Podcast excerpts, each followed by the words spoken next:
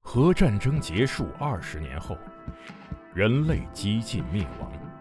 世界成为一片废墟，楼房倾塌，森林化为灰烬，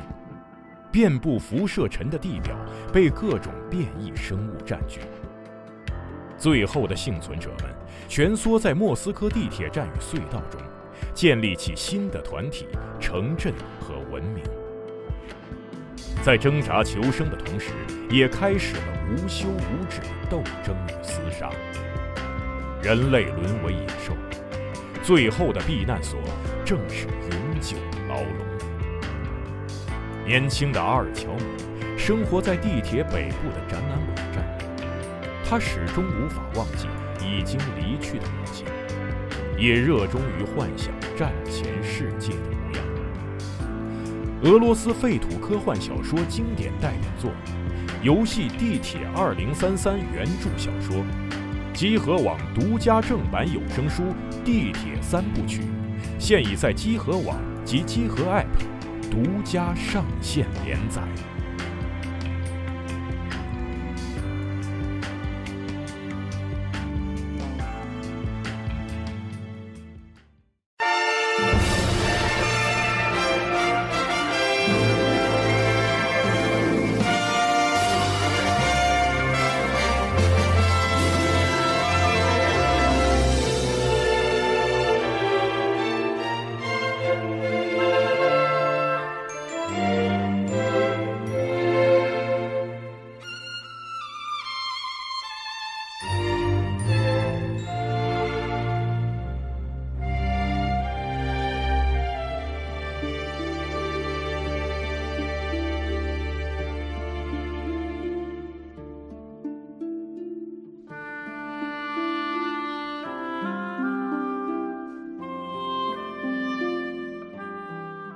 哎呀，那个大家现在听到的是这个《塞尔达传说：御天之剑》的这一部的主题音乐啊，它也是在《塞尔达传说》历代里边音乐成就登峰造极的一作。那么我们今天的旅程呢，也会从这里开始。首先还是请几位嘉宾跟大家打个招呼。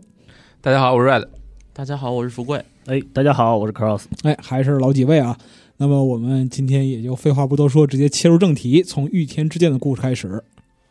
好的，呃，《御天之剑》其实是也是紧接我们上期说到的作品的下一部作品嘛，嗯对吧？上期我们最后结束是在《梦幻沙漏》和《大地的汽笛》，嗯，其实再往后就是 We 呃主机上的最后一部作品是《御天之剑》嗯，啊、呃这部作品其实也是有很多的争议，然后也是得到了很多的满分，然后在玩法和创意上其实也都是系列的一个新高峰吧。啊，就咱们先举几个例子好了，比如说我们知道从《御天之剑》开始，塞尔达系列的呃家用机游戏的音乐开始使用真正的。交响乐的录音，是吧？嗯我们去是听刚才这个 开场的音乐，我们真的感觉到它的表现力比起以前，呃，包括《风之律动》《黄昏公主》的音色、音质上，其实都有很大的一个改善是啊。没错然后除此之外，就是其实，在画面上，是吧，也是当时 We 的代表 We We 上画质的最高水平吧，是吧？其实上次对我，们也批判 We 它可能是一个 机能不是很强大技的，能比较孱弱，没错，但对是，但是哎，但是天剑啊嘛，天剑把把这个孱弱的技能应用的非常好，它通过这个风格的变化啊，还有一些技巧，营造出了一个比较不错的画面。对对对，就很像是一个风之律动的卡通加上黄昏公主的写实结合在一起，形成了一个有点像油画儿是吧？就是尤其是在 We 上，这个远景就模模糊糊的，看着就好像一个莫奈的画作一样，是吧印？象 派嘛，对吧？没错，呃，其实这个画风也后来也是跟我们现在看到的《旷野之息》的这个人设以及色彩这个风格是很是像的，对，嗯所以其实我我觉得我们今天说的作品啊、呃包括《御天之剑》，包括之后的呃《众神二》《三剑客》，其实都。有点像是在为《旷野之息》试水或者铺路。对其实，在这些嗯作品里面，我们发现很多的出乎意料的一些设定，或者说是基于以前系列优良传统，是吧？就做出了一些创新，都在《旷野之息》里面得到了一个继承和发扬啊。如果咱们说上期节目之外，我们说的这些作品都是在挑战一些新的玩法，是那其实我们这一期这些作品仍然是这样，是吧？嗯其实《御天之剑》的一个标志性的玩法就是体感，没对错，呃，大家应该都用 We 去玩体感游戏是吧？就很少有人用 We 去玩一个没有任何体感要素的一个游戏，对吧？啊，哪怕连《黄昏公主》，它可能是最早开发在 NGC 上，是吧？但是它移植到 w 上也是是冒叔 让让这么做的嘛？加了一个比较轻的体感，对但是加了一个体感的操作但是本身对 JC 那个林克呢是左撇子，对然，后为了符合这个广大右撇子这个啊实际需求这个。对实实际的际需需求求嘛对，就把这个镜像了。所以魏的黄昏是一个镜像版的这个镜像版的啊，所以哪个世界才是真正的官方定义的哎世界呢？这好说了啊，这个就得看你自己的想法了，是因为每个对人心中都有一个塞尔达。对，那为什么这左撇子右撇子这么重要？因为就是我们的体感操作是吧？其实《黄昏公主》的巫艺版的体感操作大概有这么几个点是吧？有一个点就是林克挥剑，对嗯那如果我们是左撇子，然后我还得把这个手柄双节棍，对，这不是不是左撇子，就是如果林克是左撇子，嗯但是我们玩家却是右手拿着这个 V 手柄，因为这 V 手柄就跟剑似的，在那挥，可能代入感就差一些，是吧？所以说干脆镜像过来，把林克也变成右撇子，因为世界上毕竟右撇子比较多，是不是？嗯对，其在实此其实黄昏的那个体感是比较弱的，它是一个弱体对感。，其实只要晃动手柄，林克就会出剑。对，对，具体跟方向什么的没有什么关系。但到了御天之剑的这个时期，其实他们研发出了呃更精细的这个体感配件儿，是吧？叫对这个 Motion Plus 手柄嘛。嗯，对，就是我当时买的时候，原来买的就是那个 V 手柄，在后面直接插一对个我尾们巴。俗对称对叫对插 屁股，接一个屁股在那个为遥控器上啊。对啊，V 遥控器是一个主手柄，然后加上一个双节棍嘛。哎对但是后来他们就出了内置这个 Motion Plus 的这个新版的手嗯哎柄，啊到后来就不用。用插这个屁股了。啊，对我原包来括用这同个，同捆的那个金色 的，嗯，哎，对对对，哦还有一没个错嗯限定版的，限定版的手柄金色手柄，非常好看。啊然后你在这个任天堂俱乐部里还能继续的给它配那个另外一个鸡腿摇杆儿啊，还有还有别的，比如说拿那去个库 Pro 啊，嗯之类的啊。对，这个官方译名啊嗯，但是最终没用上。哎它为什么叫拿去库啊？ n a c h o 好吧，嗯原来是这样，对 n o n c h a k 就是双节棍的双英节文棍嘛，，嗯，嗯对，OK，好，然后就是在《御天之剑》里面，其实这个体感真的是非常的精密，并非且常精密。跟这个玩法是息息相关的。基本上哎每一个谜题啊，都多多少少会用上体感。林克所使用的每一个道具都需要我们玩家真正做一点体感操作，是吧？嗯比如说我要对丢炸弹，那我真的要挥呃挥动我的手柄，甩一下手腕，是吧？这个才会有一个炸弹丢出去的感觉。对那如果我的这个手柄我是呃指着地面，是吧？就像是是在打保龄球，对，就是往前一丢啊，这个炸弹还能够成直线，对吧？就往前滚出去没，错嗯可能滚到一个洞里面就把一个小怪给炸死了。啊是这是他们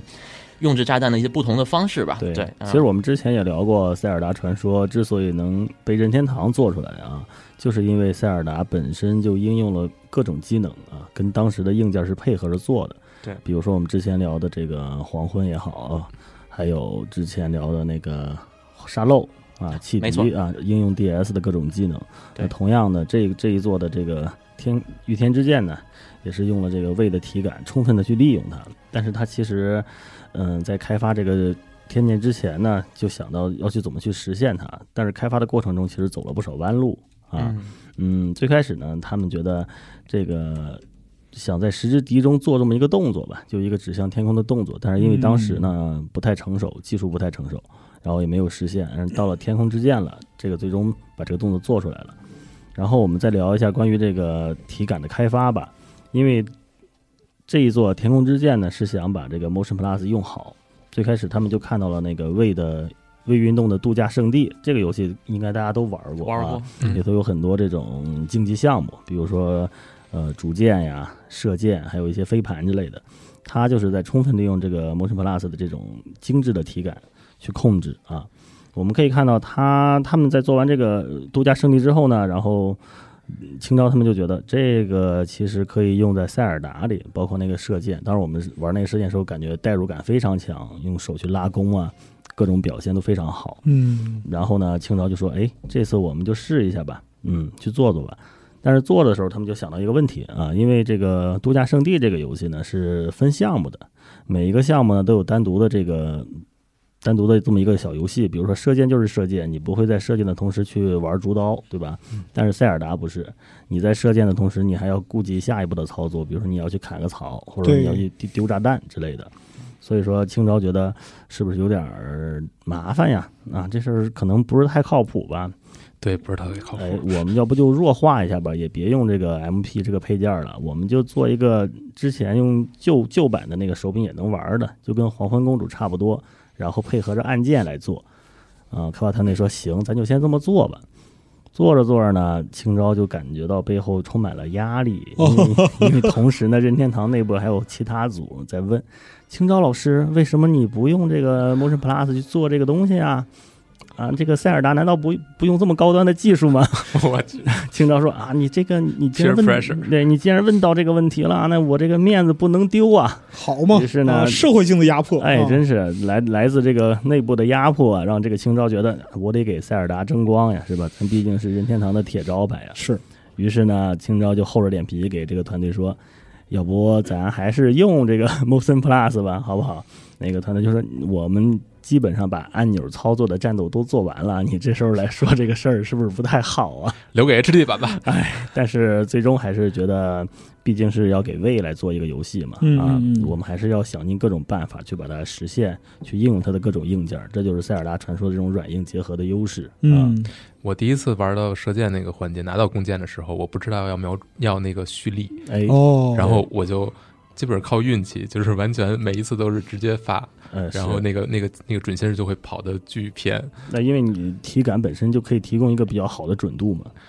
不是就是因为他那枪箭会自己偏，啊， 就是所以我就完全靠运气跟着就是跟其着实卡了在半天哦。在这游戏里，如果实在是懒得去用体感去拉弓射箭，其实就是摁住那个按钮一段时间，它也会帮你哎把弓拉好。但如果你想有这个代入感嘛，是吧？就是就咱不是拿着双节棍控制器和手柄嘛，一手一个，对吧？对咱们就呃右手拿着弓，左手把这个控制器往自己的身后一拉，其实就像是真正的拉弓动作一样，就可以很快速的完成这个蓄力。嗯，对对啊，我最早玩这个的时候，其实也是，呃，看了很长时间每一个道具，甚至每一个操作它的这个叫什么教程吧，教它程这对 tutorial。对，其实天剑，尤其是 V 版的天剑，它嗯给林克当前所能做的每一个动作都有。一个菜单的提示，打开这个提示就能看到哦，晃动一下这个手柄，我就能滚动啊。嗯在对对你在那个魏版的这个天剑里，你可以看到它有一个设定，界面是清爽还是大师啊？就是一对个大师或者是一个辅助，辅助的话，它会在那个画面的右边一直显示你的手柄该如何对哎操作嗯啊。如果你慢慢的成长之后，你练就了一身本本领，就不需要这个界面去挡着你的视线了，就可以把它嗯清除掉。其实啊本身也没挡多少啊。哎，后来我就直接把它撤掉了，嗯为了看更多画面嘛，因为画面确实漂亮。是的，啊，但是哪怕是这么多的提示的工作是吧，还是有很多是当代玩家说，哎呀，这个体感玩不明白。哎，但是嗯有一个特别好的优势就是什么呀？这这种体感的操作，其实到最后会给你练成一个肌肉的记忆。对，一旦你的肌肉熟熟悉了这个体感的操作了，你完全不需要去去反应要按什么键，就像就像那个格斗游戏，你要对去搓招，对吧？你要是是按是，下半前，然后再按圈儿还是叉什么的，你不需要啊。没错，你这直接想想想挥刀，就直接把把那个遥控器往前一甩，就可以把刀挥出来对啊，包括发招啊之类的都可以操作。这样的话，嗯完全就跟随着你的胳膊的挥动去动了，对它不会因为你记不住各种招式而出现偏差。对 然后就可以修电视去了。嘿是丢出去了所以所以所以要提示你要把腕带绑在手上。哎对是，对，这就是为什么就是玩这个游戏，我们必须得好好的看清楚每一步操作的一个说明啊。可能有的一些玩家，其实我认我自己认识的，嗯也是在贴吧真正看到的啊。就是除了极少数是他们自己的设备有问题，就是这个 WeMote 本身就不是很灵敏，可能以前摔过或者是是啊，玩的太多了，对吧？哦有可可能能组装的，嗯，有可能，嗯是吧？不是原装，那也有可能是，就是他压根儿他拿这手柄就拿错了，他就、哦，压根儿他就不是正，就是正正的指着这个屏幕或者他那个红外线的那个接收器，压根儿就放错了地方。嗯就是其实也有一些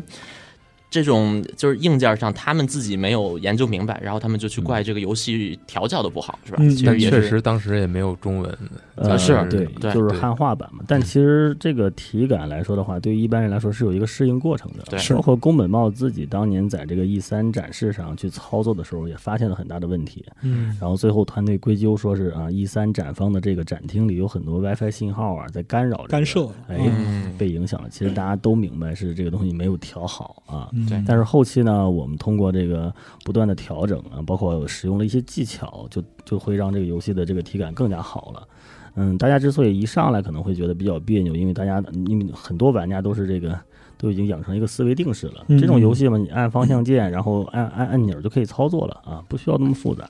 但是天剑突然就把这各种体感都加进来了，玩法玩的特别疯狂，对大家就有点受不了。有点像沙漏的全触屏嘛，其实也啊有很多是人不适应。欧对耶！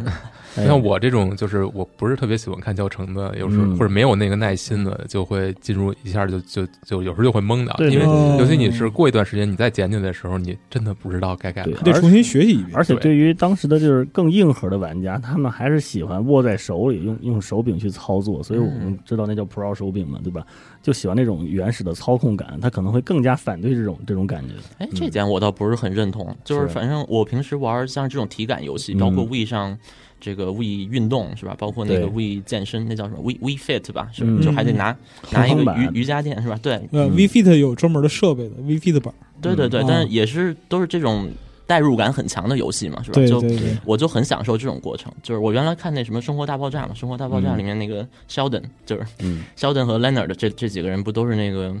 呃特别宅游呃爱打游戏的嘛？他们对家里就各种什么主机都有啊。他们玩这 We 的时候射箭对吧？Sheldon 就是他甚至要到。就要把手伸到背后去拿一根虚拟的箭出来，嗯，然后呢，嗯跟他跟他当前手上这个虚拟的弓，他放到一起，然后他去拉弓射这个箭。嗯对那旁边人就问他：“那个肖顿你在干嘛？这游戏没设定让你干这件事儿。”肖顿说：“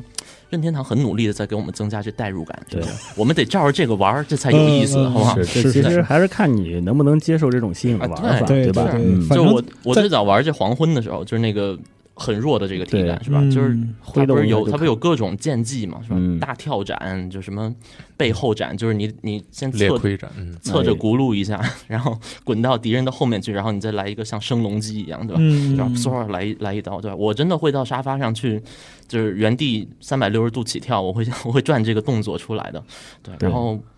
反正就当时没有没少被家里的亲戚们说，是吧？ 嗯，后来换电视了嘛，对你这样玩扰民 啊，对会有这种情况。但我觉得，反正我觉得这个它能让我们想怎么挥剑怎么挥剑， 是吧是，对，然当后时或者亲手当的时演乐这器，个挺舒服的，对对对，当时天剑的那个很快乐。广告也都是在体现它的体感优势啊，包括把这个罗宾威廉姆斯、罗宾威廉姆斯啊还有塞尔达威廉姆斯都叫过来啊罗对宾威廉姆斯大我们大家都知道是一个铁杆的塞尔达粉丝啊，没错，嗯，他闺女为什么叫塞尔达威廉姆斯，就是是因呢为她喜欢塞尔达啊，呃，所以就给她取了这个名嗯对，字。罗宾威廉姆斯的长相其实很像《旷野之息》的海拉鲁王啊，呃就是也是对，当时有有传言是在致敬嘛，这个对对具对体我们也不太清楚。嗯但是呢，他确实是一个特别铁杆的塞尔达粉丝。嗯，然后当时任天堂就下血本吧，也不也不应该也不至于下血本，毕竟粉丝嘛，能肯定代很言自愿己意喜做欢这的种事游儿戏，这是这是一个特别好的事儿啊，双赢的事儿。然后他们就去拍了几个真人广告，我们就可以看到，嗯，他爸呢，罗宾威廉姆斯在教这个塞尔达怎么操作、怎么射箭，然后。就特别精准的那个射箭的技巧，然后那个他闺女就把他爸叫做大师啊，就觉得特别厉害。 Master，嗯对， master，然后包括后续呢，有有几个 CJ 的广告，就是天空中掉下很多这种真实的剑跟盾牌，然后有的会插在汽车上落在地上。嗯，这时候你去拿一把捡起来，每个人都有一把自己的剑跟盾，嗯，然后画面就切换到你在玩天空之剑，告诉你这一次你自己用手把握着自己的剑和盾，亲自的去上阵去迎敌。对，刚好一一手一个手柄，对，这个代入感真的非常强。对我就是我就觉得这种有代入的感觉，这个玩法很快乐。其实一开始触屏那会儿，这种感觉还真的不是很明显，就只是觉得对哎触屏哎好高级，对吧？那会儿很多手机都还是按键手机，智能手机还没有就是占据一个主导地位的时候，那个时候我觉得哎对触屏觉得挺新鲜的，嗯，但是它绝对不是给我一个特别强的一个，就是我手手里拿着剑，手里拿着盾，我要去，对吧？救救我的女神去，对吧？但那是另一回事儿啊、嗯我觉得怎么说呢，就是大家都要，嗯、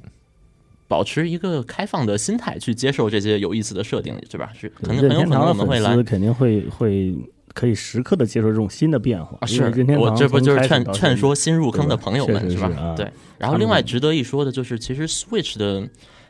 体感的校准好像哎感觉没有 Wii 我舒我服觉是吧得？Switch 版的并没有胃那么舒服，因为胃当时可能他们的包括他们的。配件儿啊也好，会是嗯两端都可以都可以去限定它的范围嘛。我们可以看到魏，因为当时还有一个红外的那个接收器啊，嗯只能朝着这个方向去做这些体感从动作。电视发发出来的红外线，然后用手柄来接收定位，对可能会更精准一点嗯。为呃，Switch 的话，我感觉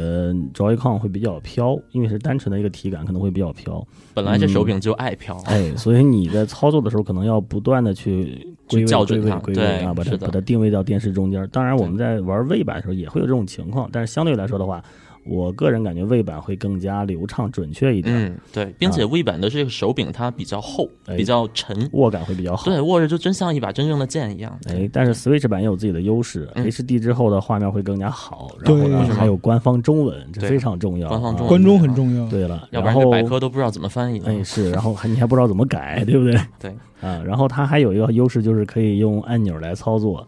呃，其实这个按钮操作也是多了非一种选项。对嗯对对，就因为很多这个掌机玩家嘛，对吧？Switch 掌机玩家都会觉得，如果我天天完全就用体感去玩的话，就必须得接电视，很麻烦啊，或者是把它摆到桌面模式。但是掌机模式的话，你用那个两个摇杆去模拟这个键的操作也是非常流畅的，它甚至有在有些时候都会比那个体感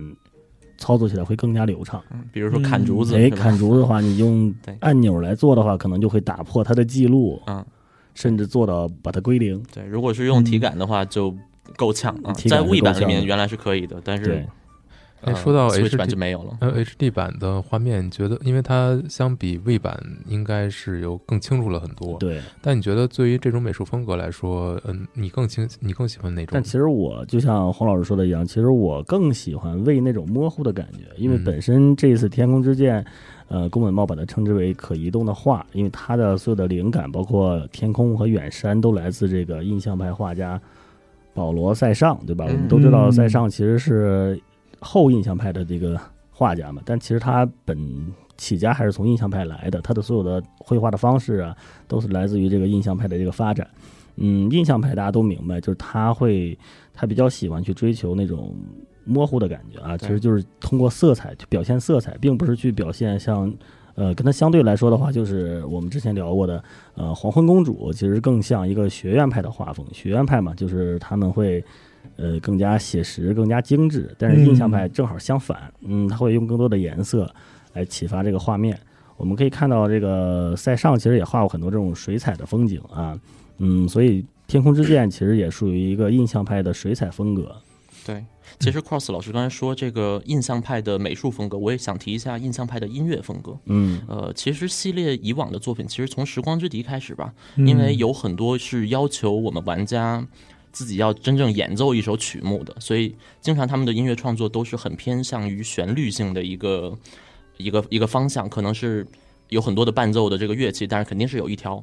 呃，我们听着非常清楚的一条主旋律，我们管这叫主调音乐。这也是像以前什么海顿啊、莫扎特、贝多芬他们古典主义时期，就不是说浪漫主义印象派的那些人他们会写音乐的方法。但我们在《御天之剑》这部作品里面吧，就是比起以前的包括《黄昏》、包括《风之律动》这些这些作品，呃，他的创作其实更有意识流的感觉，他所使用的一些创作技法其实也更偏我们现在说的二十世纪音乐或者叫严肃音乐，是吧？就哦一一个学院派的一种写法。当然，这个学院派不是说呃，就不是更像商业音乐，对吧？嗯不是说这个更能被大众去接受的，它反而里面使用的一些和弦，我们能听出来，就不是咱平时听什么周杰伦的的歌里面会用到的和弦，嗯啊对，很是严肃规整。不能说严肃规整，只能说是从创作的方法上，从根本上就不一样。哦哦所以他就最后选择用交响乐团来演奏这个音乐，啊对是有这个原因的，也是能对吧够更好的去怎么说呢？去表现他的表现音乐这个吧学术精神吧。对我嗯举个例子，比如说咱们平时用的和弦是哆咪嗦，是吧？嗯可能是这样，是吧？就是哆来咪咪发嗦这个和弦，音与音之间是差一个音的，对吧？嗯这是三度，两个三度叠在一起。嗯嗯那咱们比如说《御天之剑》里面可能有一首曲子，它会用哆嗦来啦的一个，这叫什么五度嗯，五度组成的一个和弦，对吧？嗯哆来咪发嗦嗦来哆来咪发嗦，对吧？都是五个音的一个距离，它去把这个东西当成一个和弦去用。啊，嗯所以这个听觉感受其实就跟咱们平时三和弦，就是要么开心，要么伤心，要么比较生气，对吧？它就又不一样，它可能就是描绘一种庄重肃穆的，但是没有感情倾向的，是吧？嗯纯纯的这么一种感觉。嗯，对，在很多就感觉听着很神圣。对，其实很多小伙伴儿说到系列作品哪个哪哪哪一部作品的音乐最令人印象深刻，很多人会说，比如说《黄昏公主》，很多人可能会说《风之律动》或者《时光之笛》，但其实从音乐写作的难度和丰富程度上，就是写作手法的丰富程度上，其实《御天之剑》真的是远远的甩了以前的作品一条街。嗯，对，那我们现在听到《旷野之息》的音乐，是不是也有很多有点这种印象派或者对意识流的感觉，是吧？嗯，就是它，我们在大地图里面走着走着，突然来一个，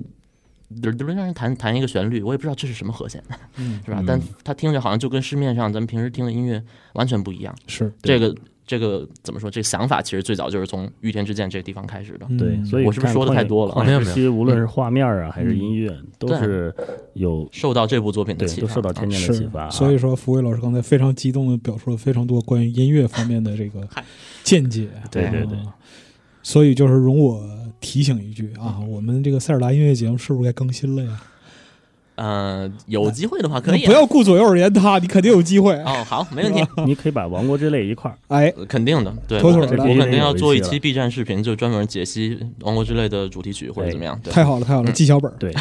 然后我们继续说回那个画风啊，好的因为我们刚才聊到天剑属于印象派的水彩风格，哎它它并不是一个完全的油画风格啊，对它偏水彩的。这一点儿呢，我们当时的这个画师何天拓也在聊啊，他希望用一个水彩来表现这整个整个画面的风格。对，和田拓就是旷野之息的主画师。哎嗯，这个和田拓其实他第一次画塞尔达就是《天空御天之剑》对啊，这个本和作田入拓是我比较喜欢、非常喜欢的一个任天堂的画师，前任天堂的画师，他现在已经从任天堂离职了嗯啊。他是八三年的啊，只比我们大了不没有多少，东京艺术大学毕业的。然后他入职两年之后呢，这一次天天剑呢有一个比赛，就是看谁能画好林克，就内内部有一个小有一个比赛，结果呢，这个和田拓就完全就胜出了。因为这个和田拓，我们可以看到他画的各种的林克也好啊，包括天剑，包括旷野，他的人体比例都非常的精准啊，嗯包括他的透视也好，他的基本功非常好。然后他呢，这次画这张林天天剑的林克的话呢，就是因为他当时看到他所有的技术工都特别好，最后就选中他了。嗯，他觉得他有一个主张，就觉得作品呢不仅不只要好看嘛，还要经得住时间的考验。因为他觉得，如果你现在画这张画的话，你没有一个很好的基本功，然后你去大量的吸取一些现在当下流行的一些元素，去把你这张画嗯铺出来，然后看上去临暂时看上去还是比较不错的，但是如果时间久了，你会觉得，嗯，就露出了很多问题。所以他觉得这次呢，他想用一个水彩的风格，一个经典的风格，嗯，来体现林克这个角色啊。然后包括他画的那个塞尔达公主，我们也看到是非常漂亮的。嗯，包括我们看到，呃，为什么说是印象派水彩风格呢？你看到那个有一张比较经经典的这个塞尔达的插图，她的嗯头发的阴影部分呢是用了紫色跟青色哦啊，这就跟我们之前聊的那个呃学院派的风格是有区别的。你看那个他们会用一些黑色啊厚重的笔对对法对来体现，黄昏公主就是这种风格啊，用一些黑色啊和重重色去描绘阴影，但是。印象派水彩风格这个是不同的，它会用一些青色、紫色、一些亮色，来画有有有有色彩度的这个颜色来画阴影，让整个画面看着没有那没有那么沉重啊，非常嗯我的们今天活讲的泼好。嗯专业，哦，咱俩就有点聊多了，但其实这真个因为聊完这些嘛，我们才能感受到天剑为什么会这么好， 没是吧错？，是的。那这部作品其实对于系列来说也有很重要的一个意义，它算是二十五周年的时候一部纪念作品。没错，对这部作品其实跟着这部作品一起发售的嘛，不是？就是同年还有这个 3DS 的《时光之笛》重置，对是吧？以嗯及还有这个二十五周年，不是也有一个庆祝的一个纪念书纪籍念嘛的，是吧？这个对 Hyrule Historia 叫我们叫史记或者叫编年史，是吧？嗯洪对老洪老师的初心嘛，是的，嗯，对，虽然这本书里面的很多内容都已经被我们现在的《塞尔达传说百科全书》给覆盖了，甚至对里面一些时间线的一些细节，在百科里面还得到了一个相当于是一个订正或者说再版啊，嗯，但是吃书了， 对，有有点 吃书的变嫌变疑动。了，也变对动了，，这百科全书里面怎么怎么圆的呢？说的是这个啊，我们因为一直都在获得新的证据嘛，这些证据可能会改变我们对于这塞尔达时间线的解读。就是是吧每一个人对塞尔达都有不同的理解啊，对，嗯就就整的好像是这写书的人，好像啊是是是嗯什么海拉鲁的哪个研什么史学研究者似的，是吧？就反正给我们一种这莫名其妙的一种代入感哈，但是还嗯挺好玩的。其实整整个也是能够自圆其说，并且编年史里面还有很多天剑相关的一些人设或者一些概那念本图。书里天剑的设定集占了大部分。对，因为就是推这部作品的嘛，啊，特别好的一本书。对，感兴趣的话所以我们刚才 聊聊去入去买对。，我们聊这么多天剑的这个美术也好，音乐也好，无非就是想告诉大家，这个二十五周年的塞尔达传说《天御天之剑》，任天堂对它是非常重视的。是所以呢，他们包括从开发到制作到最后宣传，都下了重本儿。对，其实，在故事上，或者说在咱们这个背景的设定上，也能显示出它跟这个系列的，呃，呃以前埋的很多条暗线，其实都做了一个收回和一嗯个啊、呃怎么说一个传承吧，是吧？相当于我觉得他们在嗯在《天剑立案》的时候就想好了，要用这部作品来开始把这个整个塞尔达系列统一一下，对把做一系列个的时时间线轴给啊出一 这个种嗯，官方的解释，对是吧？编年史也是第一次官方真正对这个话题做出一个回应，明确的一个答案，哎对，吧？所以嗯御天之剑就放在了时间轴的最开始啊，。对，嗯就是这一部作品的故事是发生在所有故事的开端，对，在那个时候，就是加农多夫什么的，那都是以后的事儿那。是以后的事儿。对，古夫对嗯什么的都没出现这些人。最早的时候是海利亚女神和地底的一些邪魔的一个战斗，嗯当时的这个。最终 BOSS 叫做中烟者啊，中烟者英文叫那个 demise，就是对死亡嗯是吧？对，非常怎么说呢，很害人的一个家伙啊。据说不同的人看到嗯他形态都不一样反正它整体来看就是一个大刺儿球，啊啊， 是吗？嗯大刺儿球不是吧就？那个嗯它的那个，他以前他另一个形对态那个是吧形态，怪兽形态啊，嗯它形态比较多， demise 就是死亡啊，就是非常对害人的一只生物，或者说一个远古的魔王啊。嗯这位魔王跟这个叫做海利亚女神的女神，其实也是本作品第一次登场。是吧？嗯就是以前其实没有海利亚女神这个东西，我们现在玩旷野之息，知道这个女神到处都在，是吧？嗯，给我们这什么心之容器，对吧？这些东西啊、其实是那个时候跟海拉鲁的这这位魔王交战的一一位女神。那这个女神她把中原者给封印起来了。嗯啊、在这个战斗过程中，为了避免所剩不多的这些海利亚人吧，是吧？希望他们能够存活下来啊、把地面上的一片陆地给升到了空中。这片空，这片天空上的这个岛屿就变成了我们后来知道这个叫做天空洛夫特，嗯对，就是一个，呃，大家都在云上，是吧？云之上去和平的生活，谁也不知道这个陆地下面都发生了些什么事情。嗯哼那海利亚女神最后把这中原者给干掉了之后，对吧？给他封印起来，嗯，但他知道这中原者其实挺强的，但它打打不死它，对只能封印它。没错，他虽然能够使用创世三女神有一个，呃，不不是说使用，他虽然知道有这么一个力量叫三角神力，嗯创世三三女神留下来的智慧、力量、勇气，对是？吧？但是因为他是神。他没有办法像一个正常的人一样去触摸这个三角神力，去那其使实用是它不的是力量说。嗯，，其实海利亚女神嗯，嗯，她的神级在三女神之下，其实照这么说，应应该是这这样样。理解的。啊对，嗯，嗯，在我自己的同人设定里面，海利亚女神是三女神的妈妈，但是那是另一回事儿啊，好吧？嗯行，就是我感觉就是我我个人觉得海利亚女神不一定比三女神弱，她只是嗯更亲民，或者说她可能就愿意收拾那三个女神留下的烂摊子，是吧？嗯就她就是喜欢照顾这个。我个人的理解， 对，那海利亚女神她就想，哎，那我既然要消灭这个魔王，我就得嗯用三角神力、对，嗯它有一个设定，啊就对是她身为神，不可以直接使用三角神力。啊，对，嗯哎，就好像是母母亲不能看女女儿的日记一样，是吧？嗯就是母神呃，不是，咱咱不能说她是母神是吧？海利亚女神不能使用其他女神的神力是吧？就这意思。所以她最后想了一个什么招呢？她自己转世。变成海利亚人，也就是当代的塞尔达。哦当时其实都没有有塞尔达公主这个嗯头衔儿，是吧？她对是当时只是天上有一个骑士学校，因为大家在这个学校里面学习怎么骑鸟啊，是吧？就是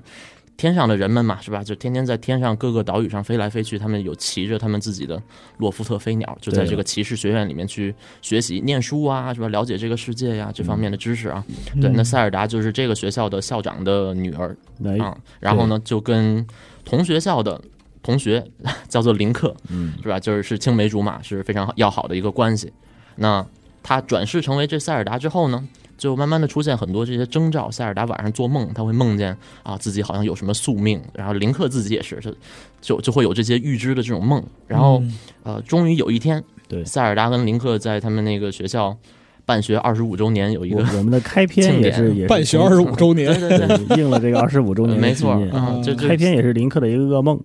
没错，对、哎啊。然后他们后来就怎么着呢？他们就在这个呃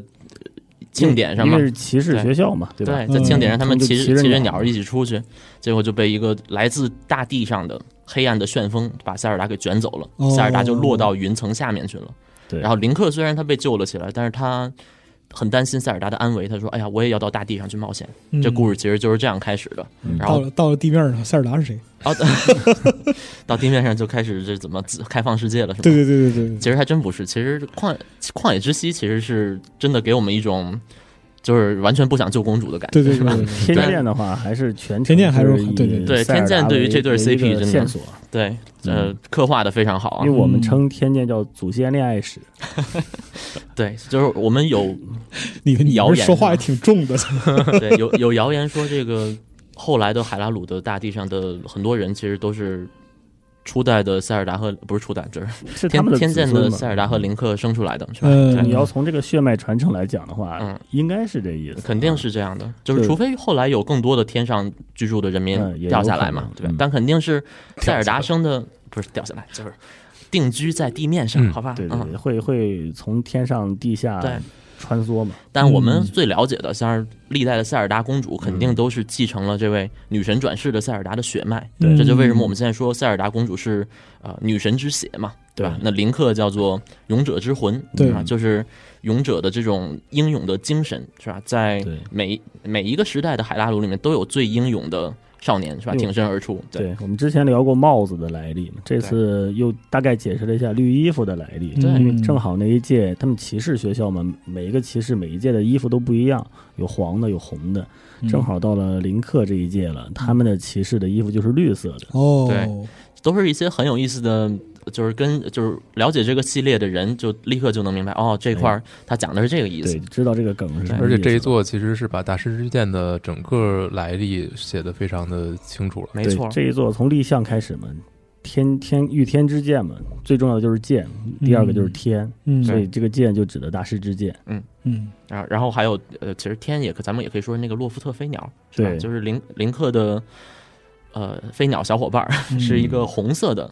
洛夫特飞鸟，它它跟其他的大家可能是蓝色呀、黄色啊、绿色、灰色这些它呃名字乱七叫八糟 Red，颜色，哎，对没错，就是虽然没有一个给我们命名这个鸟的机会，但我一直管它叫小红，是吧？这是我自己对它的一个命嗯名。对，然后这个鸟，那如果各位在玩以前的作品的时候，包括像《时光之笛》啊，《黄昏公主》里面有这个海利亚盾，也是《旷野之息》里面那个最强的盾牌之一，对对不对？我们能发现这个盾牌上面其实是画着红色的一只鸟、嗯去奔赴对向一个三角力量。嗯这其实也是符合《御天之剑》的这个剧情的，因为在《嗯御天之剑》的剧情里面，林克就是骑的这只鸟，这只鸟，然后他后来去收集三角神力，去对付这个古代的魔王这个中间者。对，嗯其实这个，其实这面盾在每部作品里的造型都有点不同啊，有略微的区别。但是是从天剑开始，他会把这个盾的形状暂时定下来了，对啊一并且直彻底延续到旷野之息。对，嗯也是给这些意意象赋予一个历史意义，是吧？对就是以前可能我们就知道，哦，塞尔达系列的盾牌上面喜欢有鸟，是吧嗯但是现在我们知道，哦，它这个鸟其实是源自于太古时期，他们还在天上生活的时候，其实大家就是骑鸟的，是不是？嗯是有传统的，对，没错。延续了他们先做游戏再编剧情的系列传统。是是，都是这么玩的。对，并且嗯就是我觉得其实就是圆的非常好，是吧？啊，也是解释了包括以前的系列里面一些地名，包括像什么海利亚湖啊，对吧？这海利亚是什么东西？我们知道海利亚人，但是海利亚这名字是哪儿来的？哦，原来以前有个女神叫海利亚，是吧？这都是一些很不错的一个解释。是的，对，这个鸟的形状其实就是女神海莉亚的文章嘛。嗯啊，然后我大概大概说一下天剑的这个动作吧，这个是一个很有意思的文，很有意思的故事啊。嗯我们可以看到这个天空之剑有一个标志性的动作，就是你把这个胃的这个遥控器指向天空，就可以蓄力。这是一个非常中二的设定啊，感觉非常中二。那是谁想到这个这个事儿的呢？还是宫本茂嗯啊？我们我们通过我们这几期来来聊的话，我们可以看到宫本茂其实茂神他是非常厉害的。首先，他有各种各样的想法，他会给这个塞尔达这个制作组给提出一些很有意思的点子。嗯让他们去实现。然后呢，茂神自己呢又能想各种有趣的、有趣的事儿。然后这次呢，他是半夜了给青沼打了一个电话，说：“哎，你们这个不是之前在想着让林克去用剑挥砍吗？啊对吧嗯？”然后青沼说：“对对对。”然后茂神说：“你能不能让剑停下来？”青藤说：“呃，你是什么意思呢？”说具体的，哎，然后公文猫就说了：“你让林克把剑停下来，做一个指向天空的姿势，这样的话呢，哦可以蓄一个力。”后后期呢，青昭大概就明白什么意思了，就说：“哎，那是不是蓄力之后又可以释放一个剑气过去？哎，这样一下子二合一了，一石二鸟，就通过一个一一个点子解决了两个问题啊。”这样就会你会看到我们在后期玩的时候，可以通过指向天空蓄力，然后释放剑气这个操作。他们当时就说，宫本茂确实是一个非常天才的人物，他能想到利用这个 Motion Plus 这种这个体感的配件儿嗯，去高速化的还原这个动作。对，然后同时呢，他在还原之后，高速化还原动作之后，又想到可以把剑停下来啊啊，，这样两个完全不一样的概念都被他同时想到了，大家就纷纷说，如果这是我想到，那该有多好啊！就可非常直觉的天才猜想，对对对，这就是说，嗯我们就说冒神之所以会称为神，确实是有有原因的就是很牛啊。逼，嗯，但是我觉得大半夜收到领导电话，告诉你工作要这么做，也是一个哎挺其实恐怖的事儿。对，其实还好，如果冒神告诉他说你别做了，重做吧， 是不是？那会更加那就痛苦更可怕啊，还不如这样呢。哎然后我们又聊到这个当时说的这个动作的问题，其实我们可以看到林克在整个游戏里做的动作。特别的酷炫啊！你挥剑的时候他也挥剑，你做回旋斩的时候他也会回旋斩大，开大合啊，对，特别特别帅气。但是呢，其实这些动作都是假的，并不是一比一还原你真人的动作的。我们知道，就是如果去完全的去还原人人人的动作，就像动作捕捉一样，对对对会捕捉你每一个关节的移动啊、位移跟旋转。这样的话，他们试过啊，一比一的去还原我们玩家的动作，会林克会显得比较傻。是而且这里有一个问题，就是你可以看到我们我们在玩那个微运动，包括我们 NS 运动上啊，也会有有这么一个游戏叫竹剑，啊，拿着竹剑两个人对劈，因为竹剑本身它是没有剑刃的对啊，它是一个圆柱形，你可以任意角度去去去砍对方，去砸嗯对方的头也好，怎么着也好都没问题。但是林克的剑，你想一下，大师之剑嘛，它是有剑刃的。如果你角度不对的话，相当于你拿剑的侧面儿一个正面儿嗯去拍底拿剑背拍到人 脸上，啊，拿拿 剑背去拍别人，对不对？就特别傻，所以大家后来就明白了，我们要做一点这个欺骗性质的东西、嗯啊，我们只需要把你大概的体感的姿势、角度去去获取之后，然后我们给林克做一个比较帅的动画就行了，这样我们玩家在玩的时候会觉得自己哇、太帅了吧，哦，我我太帅了，这就是我的动作呀，嗯对不对其实最后捕捉的只是我挥的大致的方向，对是吧对哎分成这个对对对八个方向嘛，加上一个没错突刺嗯啊，所以吉拉西姆其实可以判断你的角度，对提前预知你的判你你的那个用剑的角度啊。嗯，这又要说回到这个刚才我们说的故事，是吧哎？那是是谁把这个塞尔达给抓到地下去的呢？就是这位叫做魔族长啊，吉拉西姆，嗯他是中原者最忠实的一个仆人，他的使命就是要把中原者复活。嗯，那后来我们知道，他真实身份其实是中原者的剑的剑灵。中原者自己有一把很哎帅气的一把剑，这把剑上还画着一个倒着的三角神力，就有点像那是。相对的来说的话，我们要提一下我们大师之啊，剑的那剑可灵不是嘛吗？，对吧？大师之剑其实也有剑灵，咱们其实，在旷野之息里面有看到他操作大师之剑发光，是吧？嗯，对，那其实就是从而且听得到那个音效，对对对，呃，它叫法医嘛，是吧？嗯就是以前我们之前说这部作品很有争议，对不对？嗯啊，有一部分争议是来自这个体感，还有一小部分争议就是有很多人嫌这个呃这部作品的教程有点多，以嗯及法医会教你很多事情，啊好会吧有？人讨厌法医吗嗯他？说话说的毕竟多一些，是吧？但在我们看这个 Switch 版本，其实他说话的文字量其实少了很其实多。我感觉，啊如果你玩的特别详细的话，你会越来越喜欢法医。嗯是是，因为他有一些很有意思的事儿，比如说没错，如果我们锁定一个 NPC，是吧？他能给你介绍啊，这个他 NPC 他是甚至谁谁是谁，所有东西，只要你能锁定，他都可以给你介绍。都可以有介绍。哎对，哎，然后以及他还给你很多呃额外的辅助的功能，而是吧？嗯且介绍会根据你剧情的发展、游戏的进度会有发生变化。没错，嗯，对，然后我刚才说到哪儿了？ 啊，对，他会，比如说他会对这个当前我们的大地图的情况，嗯比如说我们这是一片火山，那他可能就会推荐你啊，那个你不要带木盾牌了，带铁盾牌，是不是？嗯，这其实也是符合这个科学常识的，是吧？嗯你这火火这一烧，你这盾牌就没了，对吧？对，哎，然后类似这样的，比如说遇到敌人的时候，呃，如果打的时间够长，是吧？他也会给你一些打法上的提示，包括像吉拉基姆这一战，可能嗯对，我们上来的时候，就是因为第一次用体感跟一个很强大的敌人去交手，可能确实是不习惯。那对在这个时候，就是如果有一个人能提示你一下啊，你看杰拉西姆他能发现你这手，呃，就是你的这个箭要从哪儿落箭，那你就嗯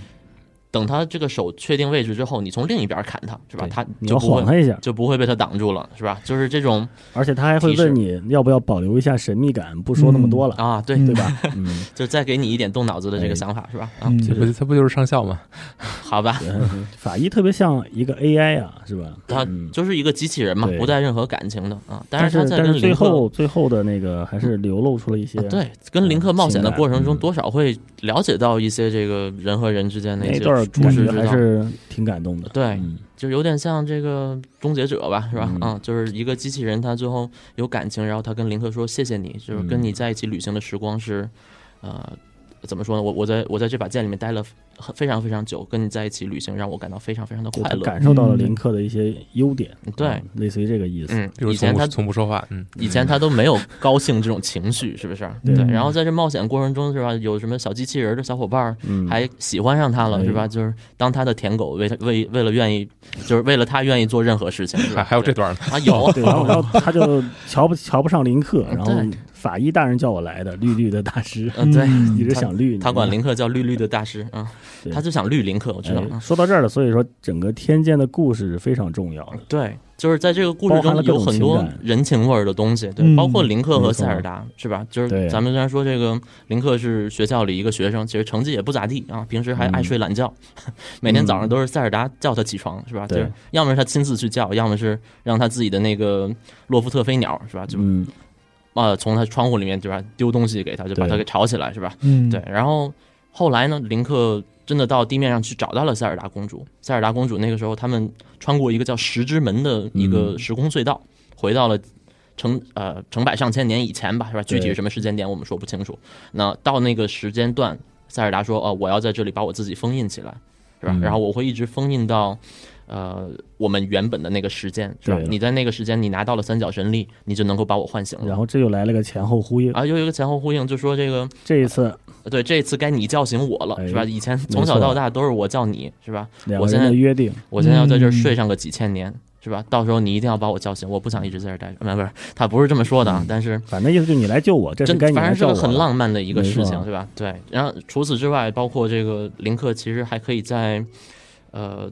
和塞尔达分开的这段期间去结识另外一位女性 NPC，、嗯哎是吧？是嗯哼啊，这个可能 Cross 哥非常了解，让他给我们介绍介绍啊。贾桂林是吗？对嗯贾桂林我觉得这个这没个错艺名特别好，特别有意思。然后嗯这就是一个，我们可以看在在天空洛夫洛夫特上有一个叫集市是吧？对啊，在一个类似于商店的集市里有一个，就是它是存道具的。对啊，负责帮你存道具、取道具的这么一个姑娘啊，然后她失恋了，这时候林克呢就上去去跟她存东西嘛，他会最开始他会给你几个选项啊，就是说你要不要去跟他聊更多的东西，然后如果你一直选跟他去聊更多东西，然后慢慢的他会对林克有一个情感啊，从最开始的比较冷漠，到最后变成了一个林克的这个迷妹啊，对对是，甚至说啊，林克，我们什么时候谈一谈婚事啊？ 就这样，然后他会觉得他会变成一个恋爱脑的人，对，就是一开始就是其实也不能说是失恋了吧，就可能就是找不着心爱的白马王他子，啊是想吧？找一个对对，但是后来看这个林克是吧，出生入死是吧，出出进进，他的这个商家，他想的，哎，天天来找我来，是不是是不是对我有有有好感？开始有是吧幻想，对对嗯对，然后在那个支线里面，其实也是有两个分支结局，是嗯吧？一个结局就是，嗯、这个贾桂林对你表白，然后你就接受了。对嗯接受了之后，呃，法医对这个人物的评价就是什么呢？就是说那个，呃，他他见到大师你，他非常高兴啊。对，然后那个，但是有一个建议，啊，对，嗯说说大师你的这个脸上有喜悦的光芒，但是呃，请不要在塞尔达大人面前提及此事啊。 对， 对，就然是后你嗯到了夜晚可以去他去这个贾桂林家里哎呦看啊，对，跟他因为他他爸也在那儿，这倒没什么关系啊哦对是可以可以看到他家长有还在啊对，有一些想法。对这嗯个这一座就特别细致的在讲一些情感的故事之类的东西啊。哦嗯那另一条这个失败线是什么？这不能说是失败线吧，嗯就是，呃，贾桂林他爹，他爹说，哎，我女儿最近魂不守舍的是吧？她估计喜欢上哪个王八蛋了是吧？就是那个林克，你给我调查一下是吧？对嗯对，调查调查发现哦，那嗯其实个就是我不是调查完了之后，那贾桂林他不是向你表白嘛？对林克就会说，嗯，我不喜欢你，嗯对啊就是她是一个用情非常深的女孩儿，虽然是个怎么说恋爱脑， 对，但也是这是意思她是一个深陷于热恋中的一个小姑娘吧，嗯啊，对虽然没什么本事，但是很真心真意的、真心实意的爱着林克，是吧？嗯所以，对，嗯，把他拒绝的时候，他会非常的痛苦啊，嗯会会对哭，然后，对，会难受啊，用手捂脸，这样就嗯所以这一让作人里非的常难很受多这个支线的剧情，包括它会有多种结局对，啊，然后它会给人道德难题啊，嗯对了，包括反复的跟 NPC 之间有一些 互动，然后 NPC 每次见他之后，随着随着剧情的发展，游戏的进度，他说的话也都不一样，嗯，甚至 N P N P C 和 N P C 之间还会互相认识，对是？吧？嗯对，比如说以前这个，呃，我我我比较喜欢的几个支线吧，比如说嗯有一个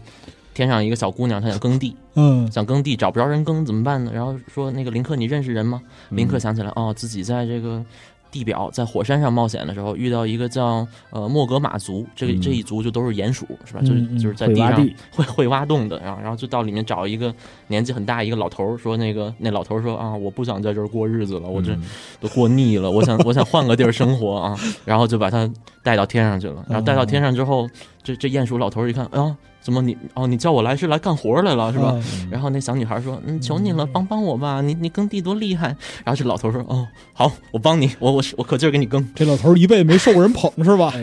没见过这种场面，就完全就不在同一个生活环境下生长大的，是吧？对因为他没有来过天上嘛，对，有的嗯有的人住天上，有人住地下，对吧？或者比如说天上还有一个研究植物的一个老师，哎研究植物这老师说：“哎，我这天上植物都研究遍了，林克，你给我找点儿好玩的植物来吧。”嗯，然后林克就到森林里面，哦，找他们那个也是有一个叫丘吉丘嗯族嘛，对，丘族啊，在这个丘族里面找了一个也它是一个看着像，它会伪装成一只能够伪伪，一装成植物只植物但其的实是生一物，个生物， 对呃，动物，也是找了一个离群的哎 一个小小小丘是吧？嗯说那个来跟我上天是吧？然后让那个机器人儿，跟我上天，哎对，让那小机器人儿叫那个叫什么来着？萨萨萨乌波是吗？还叫什么？忘记了。萨鲁波对，萨鲁波，对，对让让这个萨鲁波那个把他给搬到天上去， 搬到天上去给那个植物学老师做研究，是吧？嗯就这种能让 NPC 换地儿，或者说能在 NPC 之间去建立一个 Link，嗯，呃，对一个支线的这么一个没错关系，是吧？其实我甚至觉得，这就启发了《旷野之息》的很多，呃对，就旷野之息嗯可能更多还是解谜方法上可以有变化，比如说可你也要能去找人啊，对吧？呃是是还那倒去是找人家，对对那倒是。那比如说，我想说，呃，咱比如说有个弓箭店的一老板，他说那个你能给我射一发箭，把那个一个火柴射着了吗？对吧？嗯很很想看人射箭，是吧？嗯？那我们可以直接射箭，或者我直接拿一把火焰武器之类的，是吧？拿个什么对火火属性的一个法杖之类的，我直接给他点了。嗯，那这都是不同的解谜的方式，但它不像天剑似的，就是根据我选的选项不同，是吧？人际关系会发生变天化天。会把嗯剧情的内容做的比较那丰富，可能从此之后我再也见不了贾桂林了，是吧？或 者嗯你还得存东西，然后你嗯无到法时候直见面他啊，嗯对，但是就舔着脸找他呗，是吧？对啊对，嗯虽然咱们吹了，但是嗯，哎，我还是需要从你这儿拿点东西啊，没错嗯你那个你你就咱俩就完全是一个业务关系啊，对，没有嗯别的关系。嗯，那多没意思。所以你可以看到天剑的所有东西都做得非常丰富，这也是天剑的一个主题，就是它要做一个浓密的塞尔达。没啊错，，当然，这个浓密更多的是体现在关卡设计上，嗯，因为我们可以看到天剑的那个关卡设计是非常非常丰富的，跟之前比大有不同。它会把一个复杂的场景做成一个三 D 形式，它会有不同的不同的层级啊，嗯或者有有垂直的、有水平的都有。然后我们可以想想之前众神的时候，我们进入一片森林，那个森林是一个昏暗的。天剑不一样，天剑刚上来就给你一个特别明亮、特别明亮一个森林，然后进去之后你会感觉非常舒服，然后有阳光啊，有树荫啊，有小鸟，有动物，你可以去捉鸟，可以去捉虫啊，这有点旷野之息的没错，感觉了啊啊。然后你可以在里面冒险，然后通过剧情的剧情的往往后的延展啊，你会来到不同的地方，开辟新的路线。你每次来到这个地方走的路都是不同的，但是区域是同一同一个地方啊。嗯这就可以看到它之所以称之为浓密，就是说它会把这个地图用的非常非常丰富，回收啊利用同一对对片对地图做不同的 事情，啊对，是这意思。然后也包有括点像包一括后个续商品的感觉啊，还有一些优技领域那种啊，对你还会从这个地图里做一些其他没做过的事儿，嗯嗯，新的玩法这。其实也是来自黄昏公主吧，就是拿嗯那对个像那个收集那狼个在水收滴集嘛，那个东西嗯对对对，嗯反正就是每次你进入这一块儿。就是你的目的不一样，你的经历就在这个地图上，整个的经历的路线啊、感受什么都是不一样的。对我要做嗯的事情包括可能我还会在这片区域里面找到一片新的区域啊，嗯对，对，哎，又开了一个新的近路啊是之类的。嗯对嗯，是，所以我们可以看到，《天空之剑》它在后期，你玩儿玩儿玩儿玩到后期的时候，它会有一个类似于开放世界的选项，就是你可以不按照顺序去攻略不同的龙 啊，去拿那个诗歌嘛啊。对但是这里反而引出了一个 bug，哦，当时听见有一个恶性 bug，就是雷龙的 bug。嗯、大概什么意思呢？就是说，当你接接的任务了，要去找三条龙去去获得女神之诗的一些片段嘛。嗯这时候勇者就之诗没有没有一个官方固定的一个顺序，你可以对先打先打第一个，再打第二都无所谓的对啊对。对，但是呢，如果你先行去了雷龙，然后做了一些操作，比如说你去参加一个试炼，然后退出了，后期又跟另一个 NPC 对话了，这时候呢，剧情就会卡住，嗯哎，这就当时就是他们就觉得这个问题非常严重啊，但是最后也是怎么办法什么办法来解决这个问题呢？因为魏当时有一个频道，因为魏的所有游戏都是以频道的形式来出现在界面上的，所以他们出了一个补丁啊，通过这个补丁来改善了这个状况。所以说这这应该是他们当时想拿着天剑去做一个试验，想做一个开放性的世界，并不是线性的流程。对嗯啊其实但是最早呢，这反个而设出定了个 bug。其实最早这个实验应该是在《梦幻沙漏》就有就有去做嗯这件事情，就是在《梦幻沙漏》里面后呃就是一共有四片海域，嗯，只要拿到后两片海域的海图，其实具体先去哪个迷宫，后去哪个迷宫是根据玩家自己的嗯，这个经历和这心情去决定的。对嗯哼对，那其实大地的汽笛反而没有这样一个设计，但对御天之剑里面又回来了，是吧？就是虽然可能绝大多数的流程都是线性的，但是在这个地方你要去三个地儿，那你这三个地儿你嗯想从哪儿走，是吧？就先去哪个，后去哪个是你自己可对，以决所以定的。我估计也他们也是因为有了这次的经验教训之后呢，在旷野之息里会把整个游戏的设计嗯对进行了一个比较严谨的考核。是是其实马上我们说的下一部作品《众神二》嗯，也是对这个设定的一个非常大的一个提升啊，就是嗯彻底的让你能够自由的去到，哎，这所有一的次迷真的宫是就是嗯完全是一个开放的感开觉，放对嗯是，就但它也不不是说叫开放，它应该就是打咱破了线性流程。呃，打破了对线性流程，没错对啊嗯仍然是一个大地图上是有一定的谜题，是吧？想去这个地方或者去那个地方，还是得动用脑子才能去到，是吧？嗯不是说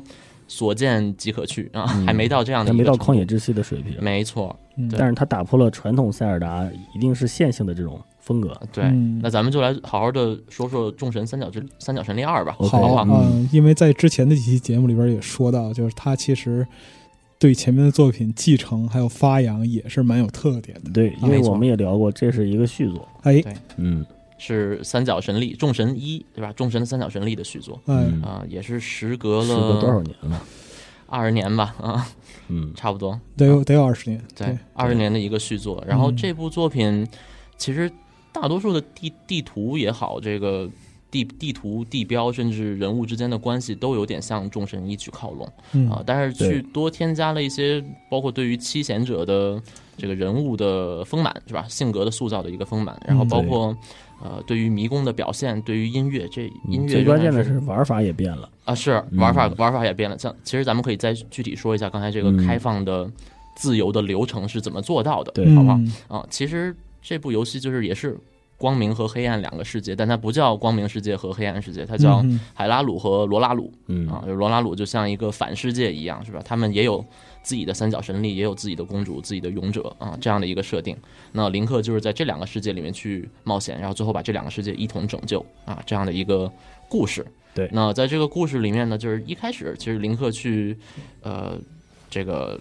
就是他先是去收集三三颗坠石，用这三颗坠石他好拔大师之剑，嗯是吧哼？拔完大师之剑之后呢，他又要去罗拉鲁去救七位贤者，嗯七座迷宫。那他拿的这个坠石是吧？一开始第一座迷宫是我们谁也跳不过的，嗯必须得嗯呃打完打完我们就能得到第一个坠石。嗯然后后面两个坠石是这个力量和智慧的坠石，我们就可以啊、按自己的心情是吧，先去这个嗯或者先去那个，无对所谓了。那之后我们再到呃，就是完成这三个迷宫之后，我们再去到罗拉鲁，去到嗯罗拉鲁七座迷宫也是呃，基本上可以乱序去对了，因为呃这就牵扯到一个系统。对，嗯，因为我们之前玩过传统塞尔达，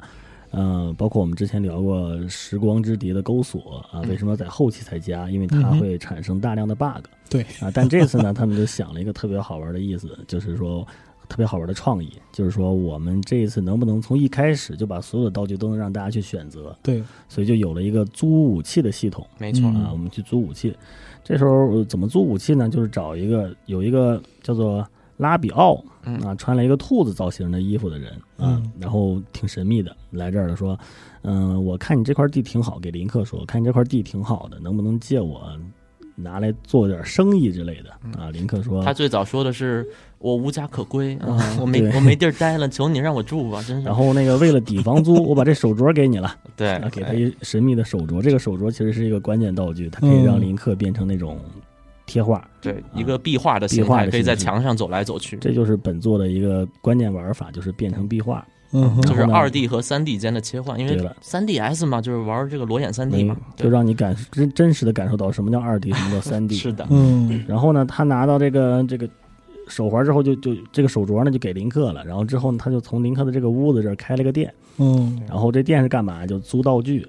但是你也可以花钱买，就是比较贵。没错啊，我们就林克呢，就是说，因为我们之前玩塞尔达也是，就是你这些道具都是从迷宫的底部啊或者中途啊得到一个关键道具，然后去应用它，嗯，然后进行后续的冒险。这次不一样了，你就可以直接去买一个道租一个道具了。嗯啊，拿着你新买的道具、新租的道具去冒险，对对，所以但是一旦你死了呢，这个道具就会回到他的店里面。对哎嗯奸商嘛，奸商是吧没事除非你彻底买独下来挡 嘛，嗯，对，对了，你可以独当嘛，对吧？嗯嗯，然后这意思就是说，这一次你就可以乱序的玩了啊，嗯哼不再是线性的玩法了。嗯这其实也跟旷野之息的那个洗卡之石的设定很像嘛，也是初始台地上就把几个关键的道具，嗯，就是至少你可以使用它们了，都都对给吧。你嗯了。哎，可能你未来还需要去什么研究所去升级你这些能力，但是现在就嗯，基础这些东的西都在那儿，啊，哎对啊嗯，其实《众神二》也是这个设定，就是我一开始只能租这个道具，慢慢的跟这个拉比奥就混熟了，嗯， 混熟了说那个哎，我们现在那个开放可以买道具了，是吧？嗯那个嗯，对，杀熟嘛，所以卖的 贵。狠狠的就这个敲了林克一笔啊，就反正就买了这个道具之后，就还可以再找其他的 NPC，有一个叫罗罗罗嘛，是吧？罗罗妈妈，然后就去给他升级，给他找他的小孩儿，是吧？就嗯找到几个小孩儿，你就可以升级我现在买到的这个道具啊，是这样的一个状态，就有点像《旷野之息》里面，我们上来就拿到这些东西，是吧？我可以去使用它们去解谜，或者说去到以前去不了的地方，是吧？嗯但是对我们呃想要升级这个东西，那得还要是还是要稍稍的付出一点代价，是吧？对，那这一座的壁画就觉得特别有意思啊，因为我们本身 3DS 嘛，会有一个立体视觉，然后变成嗯壁画之后，你会亲眼看到它从一个立体的变成平面的。哦，然后这个壁画呢，我们当他们当时设计了很多种风格啊，就是画了很多风格，有什么波普风格呀、涂鸦风格。最后觉得，哎，还是把它按照这个这种古老壁画的形式，然后包括林克的造型，最开始画的是一个正面的。但是我们想到，因为是壁画是二 D 的嘛，要区分林克是冲左右、冲左还是冲右走，所以最后画成了侧面的，就造就了这个壁画的这么一个设计。然后我们看到当时青招曾经展示过一个开发的图纸，就是说，因为这个游戏是上帝视角嘛，那为了模仿初代众神的感觉，做了一个上帝视角。对。然后上帝视角那会儿的上帝视角是二 D 像素来说来来表现的嘛，众神是二 D 像素的嘛，但是这个 3DS 这座呢是 3D 的。然后，如果如果完全是一个上帝视角去看一个正常的世界，就会你会看，因为有透视关系嘛，你就光看到一个人的头顶、屋顶或者房顶挡住了下面的东西，嗯，所以这次他们用了一个技巧，就把所有的你看得到的东西做了一个倾斜。啊，你实际上那个画面里边所有的人物、道具跟风景，然后跟房屋建筑都是倾斜的。它是有角度的，面向玩家有有一个倾斜角度的，嗯没错啊。这样的话，你在实际的游戏观感中会看到非常舒服嗯哼，啊，更能还原当时二 D 的画面。但是如果你在它，因为它要变化成二 D 的那个壁画嘛，在嗯变化的过程中，如果你仔细观察的话，会发现这个世界确实是倾斜 的啊。这个设计真的是突出了一个他们的一个巧思，这个其实就像《御天之剑》里面对你的动作的那种简化一样，哎对对其实呃对对对，就是也是一种欺骗吧，但是是为了让玩家有更好的游戏体验。对我们其实作为玩家来讲的话，我们要的不是绝对真实，对对对我们要的是相对真实，对，因为然后有我们好的体验就行我们只要看着舒服就好了，对。嗯不需要它完全的真实对，嗯你在游戏里边寻找现实世界的真实，一定有点有点什么想法，是吧？对，没有必要。哎，然后，其实这个游戏也算是我第一款真正通关的《塞尔达传说》哦，是因为吗？因为它哦确实是通过这种设计让。呃，其实很多迷宫的难度会相对来说下降，所以对于老玩家来说，他会觉得这部作品没有那么强的挑战性，因为对因为一个做一个迷宫跟一个道具的结合是非常就是也是非常紧密的。嗯，嗯，是这样。嗯那对我来说，其实就相当于让我降低了很多的心理负担，哦对，嗯因为你也可以租道具，所以就不没必要去。就是因为它可能不会再因为我不会因为卡住迷路啊被卡住了。对嗯了，嗯，是很适合新人入坑的一部对作品嘛它。算是门上手门槛其实最低的一部作品了。很友好，这一座还有一个特别有意思的小游戏是打棒球，嗯，打棒球，你在一个这个叫什么魔幻世界里打棒球。啊，当时当时清朝说，就是塞尔达系列是个非常灵活的系列，啊它会在里头有各种好玩的小游戏，是比如说打棒球，或者说跟敌人那样来回的打乒乓啊，嗯对嗯 BOSS 战嘛，对甚至连相扑球类也有运动啊、对相扑也有。这其实这也是阐述了塞尔达的一个原理。那塞尔达的特色是什么呢？塞尔达就是它可以容纳任何元素，对，只要这个元素对玩家的玩法、对游戏的玩法、对玩家有启迪，它就可以放进去。是然后这嗯一我们后款它，因为塞尔达之所以让大家都这么着迷，就因为它充满了想象力。对对啊，是这样的。比如说《众神二》里面，我最喜欢的小游戏是那个躲咕咕鸡嘛，嗯， 就是其实是一个，当时也是宣传的时候的一个噱头，就是说是这个游戏的最高难度，我们制作人员都没有办法打过啊。嗯，对，最高难度就是我们要在一个狭小的鸡棚里面，是吧？要躲避屏幕上飞来的各种咕咕鸡，就是让有让有旅点客像不当能时碰到那他个们比。较流行的那小游戏，嗯是男人就称什么嗯咱们正称一百啊一百对秒啊啊，对是但这个就下要一百层是吗？这个是要撑九百九十九秒啊，嗯就那还是挺难的，非常的恶心。所以刚才这洪老师说这一部的游戏难度比较简单，我想他肯定是没有挑战这件事儿，是吧哦？对啊，红还有说就的是主流 程度，对，还有就是对本作的这个难度。其实也要看是不是玩英雄模式，是吧？哦英雄模式不是伤害四倍啊？ 这个设定其我实们最都早是玩看我故事我模式， 行好，就这设定最早也是《御天之剑》有这英嗯雄模式嘛，对就是这个，就当时就是通关了之后可以选择玩一个难度更高的一个存档，就是嗯更有伤挑害战。伤害四倍太残忍了，伤害是两倍，但是《众神嗯二》这个觉得哎，好像不够过瘾，对一开始就有点让着你们这些新玩家是吧？对，接下来给嗯所以老黄玩老师家一体些验福好利啊。嘛？嗯，没错嗯，对，嗯就是其实我们想，原来众神一。就是就是包括这个林克受伤之后的这个无敌时间也好，是吧？包括敌人给的伤害量也好，其实都还是蛮足的，蛮刁难人的。对，对，真的要非常小心的嗯才能把这个众神无伤的或者说不死的去通过它那还啊是。挺硬核的。对，众神一要我像以前众初神一代我和可能二代坑了更离谱，嗯，对终身一我可能坑了呃至少十年吧， 才终于把它通关所以，了。所以你需要回溯跟及时存档。嗯对你需要 Switch。对，然后众神二的难度，对，其实我觉得它真的从解谜上来说没有太多卡关的地方对，。众神二在二零一三的 E 三刚公布嘛，当时就发了一张图，那张插画就是画的特别像初代的林克。然后，但是我们后来看到成品，成品出来之后，那个林克嗯变得更加可爱跟 Q 了。对啊，这张其实也是中野，之前我们说过，中野当时已经是一个中中高层了。嗯，然后这次也是耐不住寂寞，想回来再画点儿，嗯对。然后这次他就说，到底要画什么样的呀？然后大家给了他很多想法，说，嗯，要不要再画一个让猫眼林克来呀？但是众神嘛，对吧？我们要延续之前众神的风格，就不要突然再插入一个猫眼林克了。所以他觉得啊，那还是看看之前众神林克怎么画的。嗯然后就有了二零一三年 E 三的那张图，嗯嗯，在成品版之中呢，他觉得要根据游戏实时的做一些改变，然后就变得更 Q 更可爱了。所以它其实融合了一些果实的风格，然后我们再看他紧接着的那部作品是吧？《三角神力三剑客》，他是不对是啊就已经变成猫眼卡通林克了，哎是吧？对，对就是同一个林克，嗯，是其实是同一个人，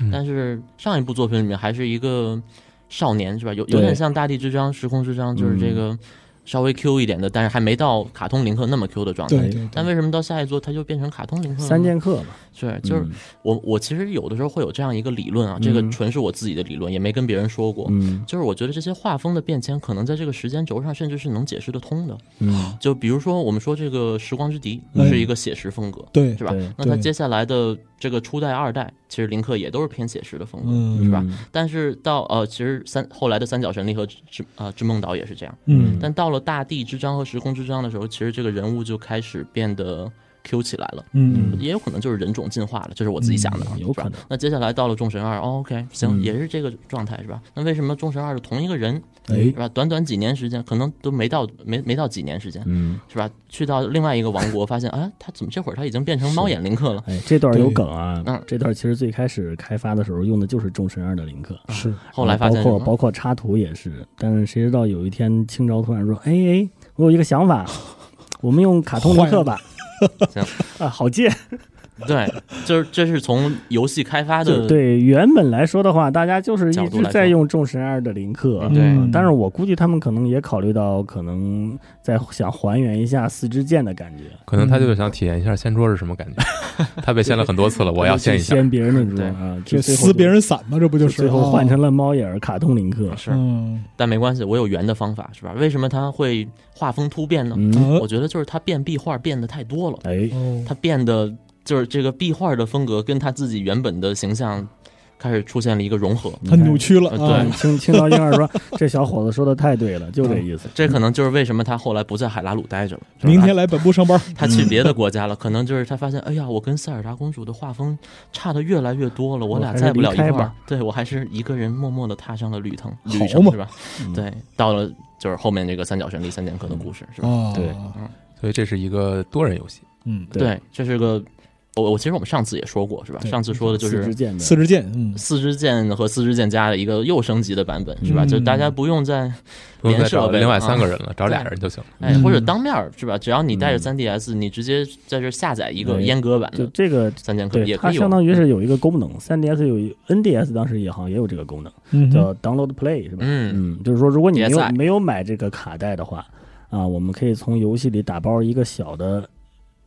试玩版，啊，嗯传到你的主机上。呃，对当然也不是试玩，也就是一个联机版。嗯，传到另一个人没有买这个这个游戏的那个主机嗯上，这样的话你俩就可以随时的去联机了，然后，如果你之后玩的觉得好玩，你可以支持，是吧？你嗯可以买正再来买一个买一完全个版嗯嘛，现在已经买不了了，嗯啊，当然也还能买得着，呃可以买实体卡带。只能买实体卡带啊对，了。只能买卡带了，嗯嗯，这个其实现在已经不太能够体验得到了，因为对 3DS 的网上联机的服务已经停了嘛，对是吧？嗯，只然但是后是现在它嗯我们在玩的时候，当然有一个服装是八位机的那个像素林克的对服装，然后配的音乐就是那种嗯八位机的八位那级种音效，对就那只种要音效穿上，我们听的就不哎是交响乐，这个是这个音效是芯哪片音乐来？这个音效哪来的呢？就是从这个 Download Play 里来的嗯。对，嗯它为了减小这个游戏传输数据的容量嘛，就把这种嗯体积特别小的这种这种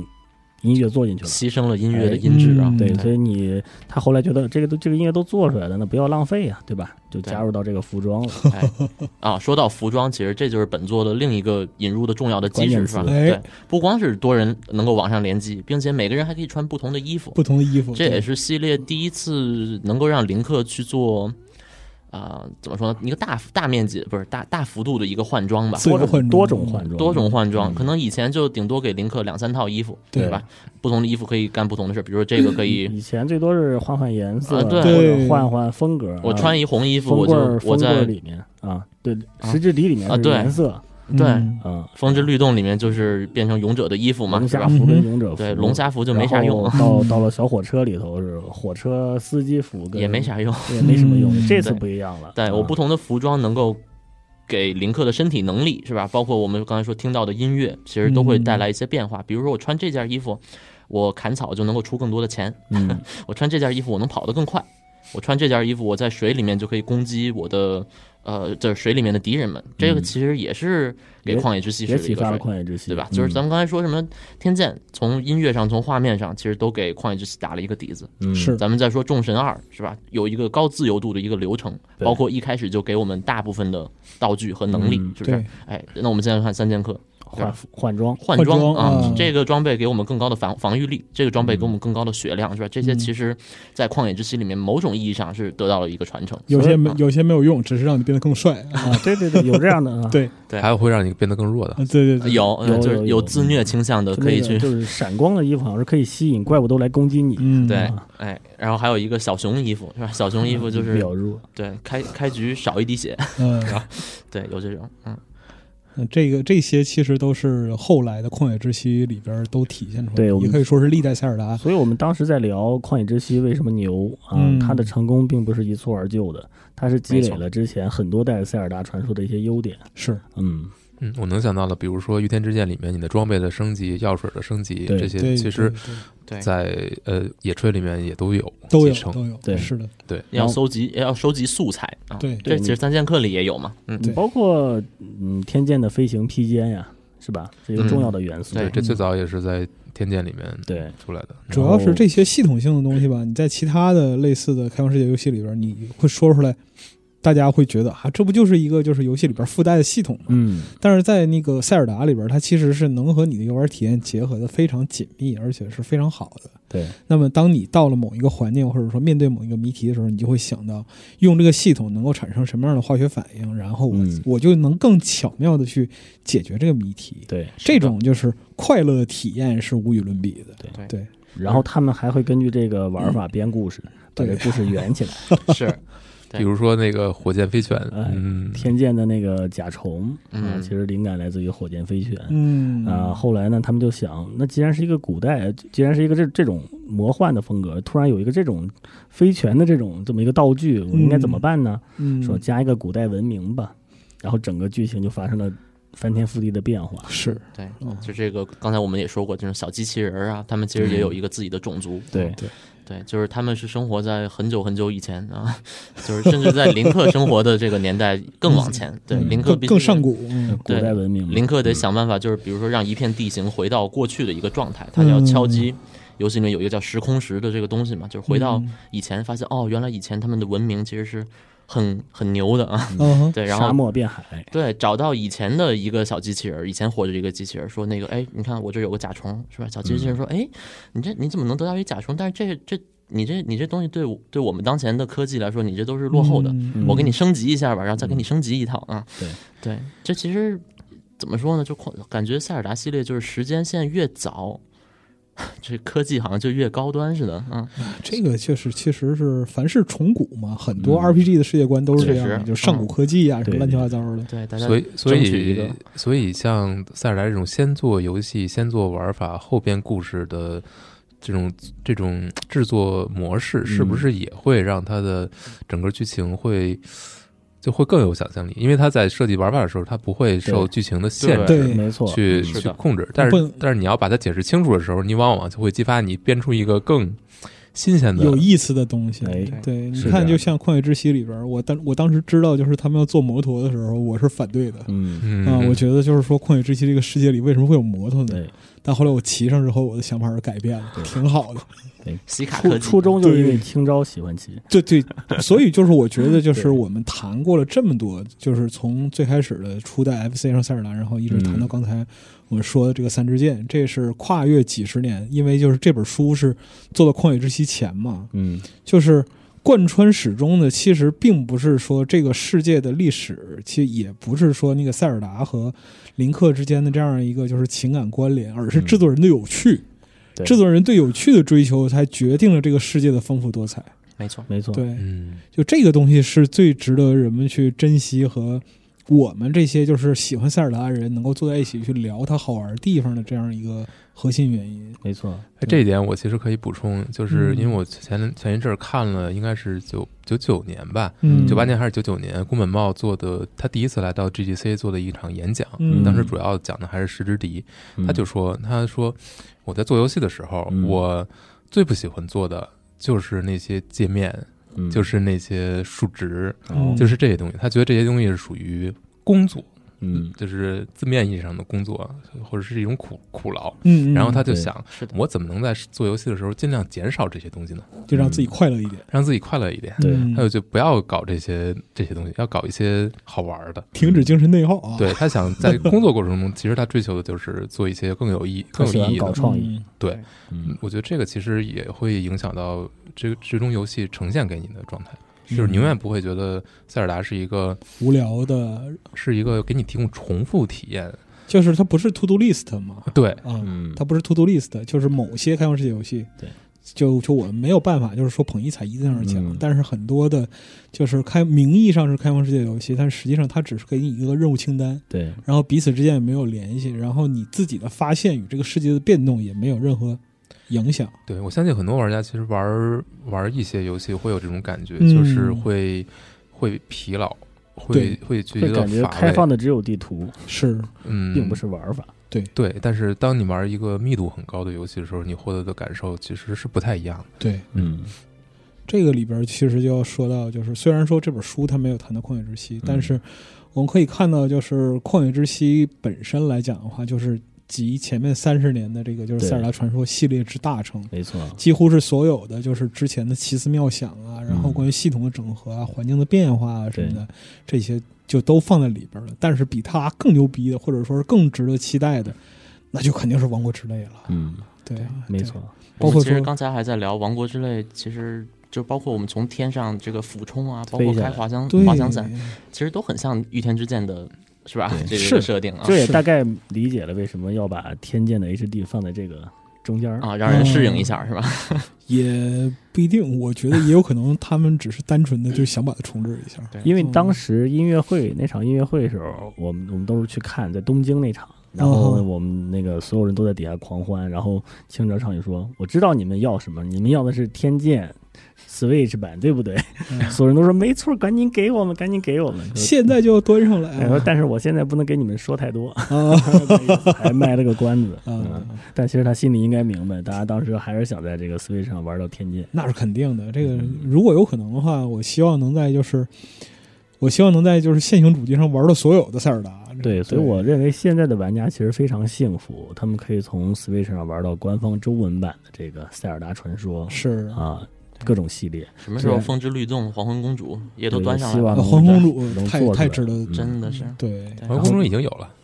啊因为英英文英不文是达我老师说 Switch 上啊， Switch 所以是上啊对，对因为咱哦还这是版本的话，能玩的人还是少。我们还是想从这个 Switch 上体验这种感觉嘛嗯，包括对还能随手看这些中文版、官方中文版的图书，没错哦去了解塞尔达整个系列。对，其实这本书里面对于就是我们我们其实刚才说了很多这系列作品的，包括玩法、包括设定的这个继承啊，嗯但其实在这本书里还记录了嗯哼，更多非常有意思的这个内容，包括对，比如说同一个敌人，咱比如说莫利布林是吧？嗯从初代到最新的作品，它都长成什么样子是吧？不同的设定，甚至不同的能力，使用什么武器，嗯其实都有一个非常详细的一个介绍。呃，对除此之外，比如说这个地图的变迁，嗯，其实研究时间线的应该都会研究地图，是吧？对就比如对说刚才我们对说到《三剑客》这部作品，《三剑客》的这个国家叫做时装王国，就是大家嗯都是很在乎自己的长相，是吧？嗯这不是长相，打扮啊，对，得打扮的漂漂亮亮。他们的这个嗯公主就是。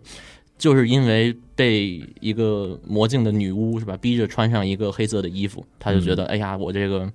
呃，太丢人了，嗯没脸见没人没了脸出来见人，但是所以还是有时候会偷偷跑出去哎。呀，偶尔会偷偷跑出嗯来。对，就就是因为他现在这衣服你粘在身上脱不下来了，所以林所以林克就过来了，说：“哦，来吧，我们组队把这女巫打跑，是对吧，啊然后这段儿你再可以就是包括看一下设定集也好，会会有一段解释。其实女巫觉得她穿这件衣服非常适合她，嗯女出巫的审美比较出于严肃一个啊。好心对嗯，是印象派审美嘛，对吧？啊对，嗯对。那我刚才想说这个地图是怎么回事呢？就是时装王国这个国家，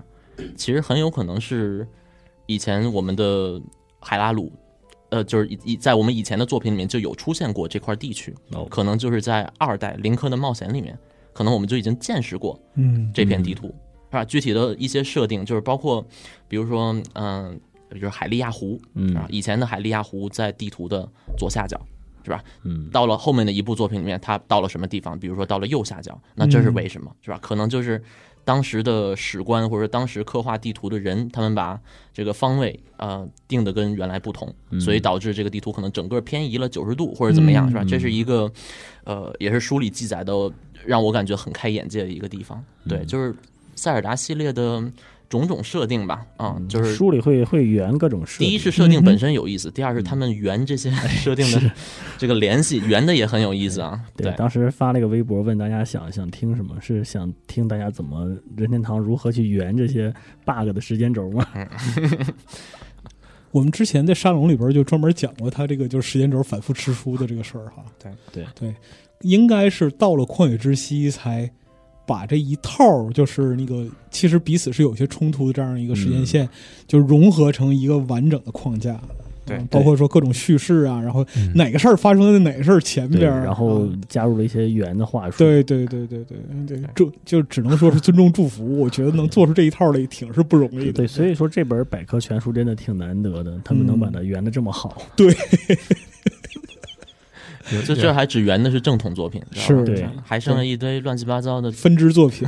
边边边角角的东西，什么对 Game Game and Watch 呀，嗯甚至还没有加入进去的，对，对什么 BS 呀，其实，在百科全书里面也有介绍这些，对就包括林克和塞尔达之类的，就是我们系列经典人物登场的一些非塞尔达的作品，是吧？嗯像什包么括客串作品啊，对，什么马里奥赛车什么这些，也其实啊，不是赛车，卡丁车是吧？嗯也都在这部。呃，书里面有刻画，有提到。那对唯一没但提到，比如说什么 CDI 啊这 种太阴间的太黑了， CDI 三部曲，其实就塞尔达无双也没有，啊我我我表示不高兴啊。有 有有这，这有上头吗有大乱斗都有啊上，面有提，但是没有把它当做正统作品去讲这个衍生不作会品说它开发是怎么开发出来的啊？哦对，嗯，但是有说，对，嗯嗯，然后那就行，那就行。就反正被定为黑历史的只有 CDI 这种，对，不就是其实塞尔达不好意思说原来的嗯说动画嘛，是吧？动画可能也有点黑历史，但是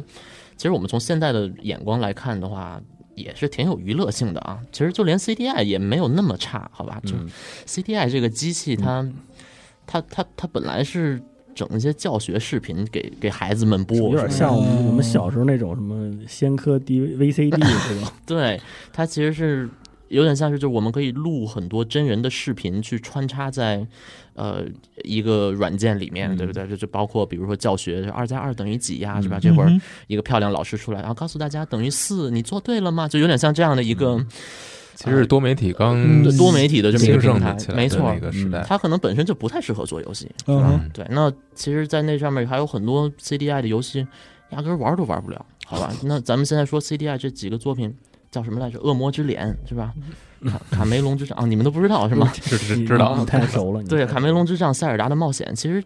它它至少有个 RPG 的样子，嗯，好吧？林林克和塞尔达是吧？分别是恶魔之脸和那卡梅隆之杖的主角嘛，是吧？嗯，虽然是横版过关，有点像《林克的冒险》这游戏啊，呃，操作上可能稍微变态一点点啊，嗯，但是就是耐着耐着性子是吧，一步一步的，嗯、步步为营的向前去探索。其实这游戏是能玩的，就是矮子里拔将军，对，并且还挺好玩的，嗯。但对比这个 CDI 上其他的一些游戏，可能真的就是一坨又一坨的，嗯，我就不说了。你看我是吧们我们了解他的渠道就是喷神在喷过他， 啊，对啊，是啊，就我还自己真正玩过啊嗯，就是真的要上网去找模拟器，这个东西模拟器超级难找，是吧？是啊都没有资源啊，就得还有魔性的表情，是哦，但这里面其实最难玩儿、最难玩儿到的，可能还是那个传说的，就是 B.S. 《塞尔传说》那两没部错作品吧，对因为当时通过的对当时的就很奇怪，它这个、嗯这个发售方式，嗯对，当时是用一个 SFC 有一个叫卫星调调制解调器嗯 外设嗯是吧？对，对，就是他们会事先告诉大家啊，我们有一个广播时段，在这段时间里面你可以玩儿，嗯对是吧？然后过了一个月，这服务取消了，你你就再也玩不不到到了，了。 对对嗯对对对，还挺有意思的，嗯，这个也是当时就是 SFC 时候，老任有一系列的魔怔操作，嗯呃非常奇怪，就是包括说那个游戏下载呀它，是搞想搞订阅制是吧？我对嗯他当时其实是挺先驱的，对挺先驱的，现在但大是就家都是搞当时了技术嗯条件不支持嘛，对他当时搞那个调制解调器，你换现在其实就有点像那个现实的在线联机的那个啊，比如说马里奥那个，之前它有点像那个百那个，人就是它那个就是在线三十游五戏人，是吧啊？对有点像那个云游戏那样一个哎概念，对就是说开放给你这个权限，然后你才能对玩，儿。它就在然后这个时段啊，对你只在接这个收时段嗯信号，对，包括说没他错当时在那个全日本那个就是游戏订阅机，就是嗯会员的那个你自己就是每个月去取卡带，然后每个月去每个月去换新游戏，类似这样一种。嗯其实同时期很多厂商骚操作都都挺牛逼的，像那 个世嘉的那个世嘉比这个还过分，嗯，对，世嘉那个 他上网玩游戏，首先你要下载，下载完之后那游戏存不 住，你下次就是等到这个服务开放的时候，你得重新下载一遍，太痛苦了。还得拨号是吧？还得拨号。对对对，而且那个通讯费当时巨贵，啊，嗯奇贵无比，我操！就只有有钱人才能享受嘛。对，所以说那个像 Red 老师讲的那种，就也只能是留存在就是远古传说里了。嗯就后来有了网络就好多了，有网络有好多了，神游机啊，对神游什么加油机，嗯就可以从网络上去连接，去下载到神游机上去玩儿。嗯。嗯，那个时代其实就还不错。其实从 V 开始，然后到之后，其实就是天剑，还有那个嗯我想想，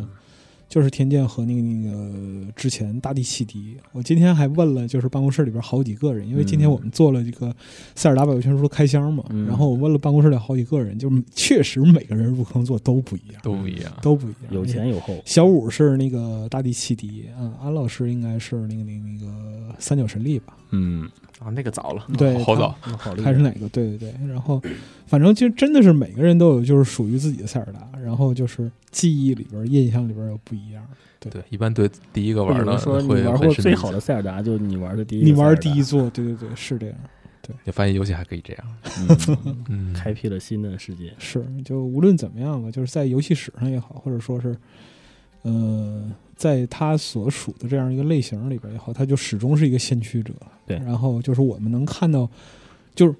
Cross 老师在第一期里边讲，就老任老任是永远不会让你失望的。对，在你尤其是在塞尔达这个游戏上。太喜欢抽自己嘴巴子，每次都要变革。啊嗯我们每他每次都要我们变聊了这么多期，就像在跑一个塞尔达马拉松，我们当然在对形容这个词儿是啊。我们跑到最后发现，终点就是任天堂会汲取之前所有塞尔达的优势，去做嗯下一部塞尔达。对，所以《王国之泪》PV 出了之后，我们在想下一部塞尔达什么样啊？当然了，《王国之泪》还没玩老呢。公之泪还没玩到呢，嗯到时候应该又有新的林克人设了，是吧对？应该不会再讲这个林克的故事第三次吧？对对对也有可能啊，这个人设变更已经很大了。是嗯对断一只手了都，是吧？对我们我操， 这这还是挺狠的，我操这个之前好像也没有，就是说类似的一个情况吧。残疾人林克残没疾有，嗯残疾林克，嗯这个真没没有有吧？分支作品里也没有吧？好像没有，好像没应该有，没暂时有想不到，想不到，想不到，嗯都是都是健全人。 有有骷髅林克，那就是对，十只林克变成骷髅那那属于了是另一种设定了，但是嗯呃老任还是挺敢玩的，对，就是敢玩儿这他个就确实敢玩。真敢，就日日系游戏嘛，你要成长必须得少点什么部对，位，付出点什么代价是吧？断个剪短头发呀，嗯是吧？嗯只狼林克挺好。挺好的嗯，反正就是我们还是坐在一块儿，然后用这个《塞尔达百科全书》这样一部作品，然后也是献给这个就是整个献给整个就游戏史上都。可以说是波澜壮阔，并且就是拥有相当显赫地位的这个游戏，也表示我们本身作为玩家的这样一种喜爱之情吧。对，然后也希望就是说大家对这期节目啊听的能满意一点儿，对对，或者者说是能不能让大家满意不知道，但是至少我们坐在这儿的时候是真诚在分享我们的回忆与乐趣。对我们聊的都挺嗨的，对，包括有嗯有福贵老师在聊到就是说那个塞尔达 CP 这这些时候的啊眼里闪着光，对不对？啊，好，啊特，别的甜，然后 Cross Cross 老师就是特别严严肃的，就在不同的场合分别表达，就是说任天堂永远不会让你失望。没错儿，我们永远爱人我更家沉的嗯迷，二次元一点。对 就是我们能看从这些对话里边看出大家的热情，还有说对嗯游戏的热爱，这个东西其实是我们在任何时候都需要的。对也如果说没有这种热情的话，我估计 Red 老师也没法磨过这五年。嗯，是对，是就我们，因为我们今天呢还说到一个细节嘛，就是这本百科全书里边儿对于那个魔物，嗯然后后边档案这部分的排列是按照字母表来排列的。拼音更嘛，是按照拼音来排列的，但是它在那个英文和日文里边也是按照英语和日语的字母表来对来对排的，对，所以说就是每一个译名的变化啊，它就是一次折磨对啊，对，因为这五年的时间里，因为官方也在不断的出各种各样的对，新的作品嘛，对新的作品之后，我们确实要想办法去调整。是但是有新的作品让大家能玩到，其实呃玩到中文版其实是特别好的一个事儿。对对嗯对，嗯，然后其实这个书在不管是翻译还是后面校对的过程当中，其实大家也经常会沟通，就是有一些条目其实也不一定跟完全的原版是一样的，我们可能也会做一些调整，嗯但这个有一些本地化的修饰啊，还有一等些等其实还是有不少的对原本的文字的一个修订的，因为嗯不一定原文就是特别准确的。这个其实很多时候也是靠，比如说译者外审，他们就嗯去游戏里面去实际的查证。嗯对会而发且现这个描述是错的嗯啊，而改且这这本书本身是融合了日版跟美版。对，嗯，它把两，因为日版跟美版的翻译可能会有一些不一样的地方，但是中文版会把他们的嗯说的一些比较好的地方会融合在一起。然后对，所以呃，大家如果真的去细看的话，其实还是能注意到一些不同的。嗯哎，那就是我们今天这个塞尔达传说的这样一个系列节目，在此就告一段落。哎那么也希望就是说，朋友们能从这个《塞尔达传说：百科全书》这本书中获得阅读和追溯历史的乐趣啊。同时，也希望就是大家在即将发售的这个《王国之泪》的世界里边啊，获得属于自己的快乐对啊。也非常感谢几位老师啊，莅临集合啊，希望几位老师。啊，我看着福贵老师，看看 Cross 老师是吧？未来得做几个塞尔达专题节目吧。《王国之泪》发之后啊，必须的，小本儿先写下嗯我们一定来，要先啊，玩儿，先玩儿爽了再先说玩爽了再。说啊。假都请好了，嗯哇，你要是付下了血本儿是吧？行，然后祝祝各位游戏快乐，然后也希望大家能多多支持 Red 老师和他编撰的这本百科全书啊。那么今天的节目我们就先到这里，我们下次再见。 下次再见，拜拜拜。拜拜拜。